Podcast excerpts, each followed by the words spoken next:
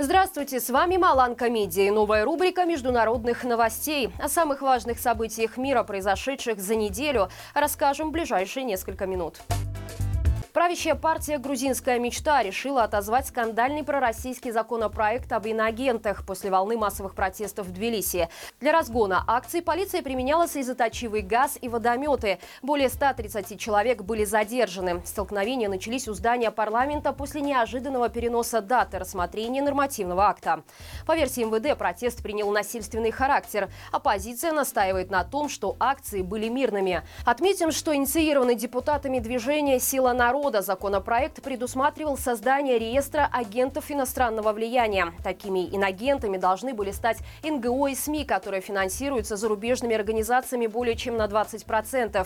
Пророссийский закон спровоцировал поляризацию политических сил и гражданского общества Грузии.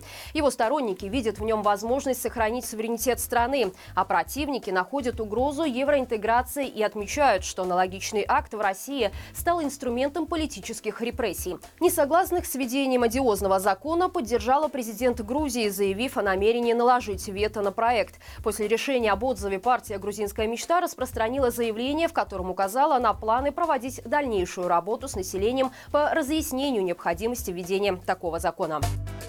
Установлена личность военнопленного, который был расстрелян российскими оккупантами за лозунг «Слава Украине». Погибшим является служащий 30-й отдельной механизированной бригады. Отец пятерых детей Тимофей Шадура. Мужчина считался пропавшим без вести с 3 февраля после боевых действий в районе Бахмута. Напомним, что на этой неделе в сети распространилось видео с безоружным человеком в форме ВСУ, который успевает произнести патриотический лозунг, прежде чем его убивают очередью из автомата. На кадрах слышно, что российский боевик говорит говорит «умри» и использует нецензурные выражения после того, как военнопленный был застрелен. Трагедия запустила международный флешмоб. В соцсетях начали массово постить «Слава Украине! Герою слава!», чтобы привлечь внимание к зверскому убийству безоружного пленного. Также украинцы объявили денежное вознаграждение за имена боевиков, которые остались за кадром, а офис генпрокурора начал расследование в связи с военным преступлением. Девять человек погибли и по меньшей мере 15 получили тяжелые ранения в результате нападения террориста на юго-западе Пакистана. Смертник на начиненном взрывчаткой мотоцикле врезался в грузовик, в котором находились сотрудники службы безопасности полиции. По информации правоохранителей, предупреждения об угрозе инцидента звучали и ранее. Однако, несмотря на предпринятые меры, террористу удалось осуществить свой план на эстакаде на окраине города. Ответственность за взрыв взяла на себя группировка Техрики Джихад Пакистан. Боевики заявили, что продолжат совершать теракты, пока правительство не установит в стране законы шариата. Около трех миллионов человек вышли на улицы Франции в знак протеста против пенсионной реформы Макрона. Бессрочная общенациональная забастовка стала одной из самых крупных в стране за последнее десятилетие. Лидеры профсоюзов заявляют о намерении поставить французскую экономику на колени, требуя отозвать законопроект, по которому пенсионный возраст повысит с 62 до 64 лет к 2030 году. Отметим, что нормативный акт стал основой предвыборной программы Макрона в прошлом году. Тем не менее, на данный момент электоральная поддержка действующего президента невелика, а отказ от реформы равносилен досрочному прекращению полномочий. Опрос общественного мнения показал, что большинство французов поддерживают профсоюзы и забастовку. По мнению аналитиков, наиболее уязвимой областью экономики в этой ситуации становится нефтепереработка. Если участники страйка продолжат блокировать работу НПЗ, это может отразиться на ценах на продукты. Как минимум в 60 школах Ирана зафиксированы массовые отравления школьниц. Впервые подобные инциденты начались осенью прошлого года. Отравления происходят только в школах для девочек. На данный момент известно о таких случаях в 25 из 31 провинции страны.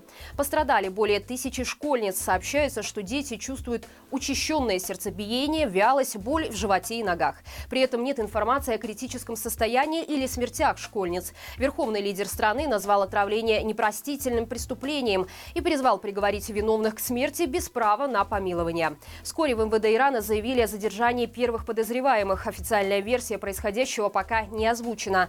Однако в стране распространено мнение о том, что за этими событиями могут стоять радикальные исламисты, которые выступают против образования для девочек. По меньшей мере 18 человек погибли и более 140 пострадали в результате взрыва в столице Бангладеш. Инцидент произошел в исторической части города на первом этаже семиэтажной постройки, где расположены офисы и магазины. После взрыва на многолюдную улицу обрушились обломки и осколки стен. Также взрывной волной были ранены 30 пассажиров автобуса, который проезжал мимо. В столичной полиции предположили, что причиной случившегося может быть несчастный случай либо саботаж. Стоит отметить, что подобные инциденты в Бангладеш не редкость. Как правило, они связаны с несоблюдением мер пожарной безопасности.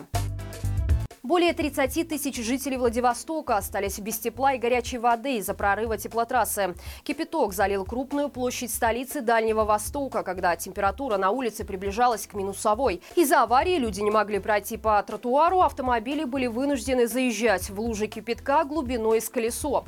Видимость стала практически нулевой, поскольку над площадью поднимались клубы плотного пара. Коммунальные службы ликвидировали прорыв в течение двух суток. По данным местных СМИ, это уже третий подобный инцидент в Владивостоке за последний месяц. По факту аварии следственные органы начали проверку по статье «Халатность».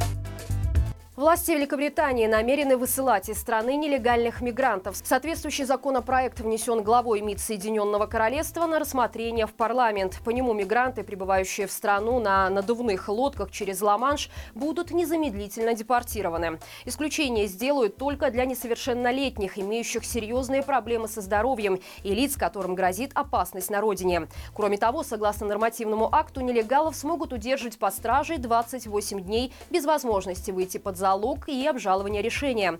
Правительство Великобритании также предлагает ввести лимит на количество принимаемых в стране беженцев.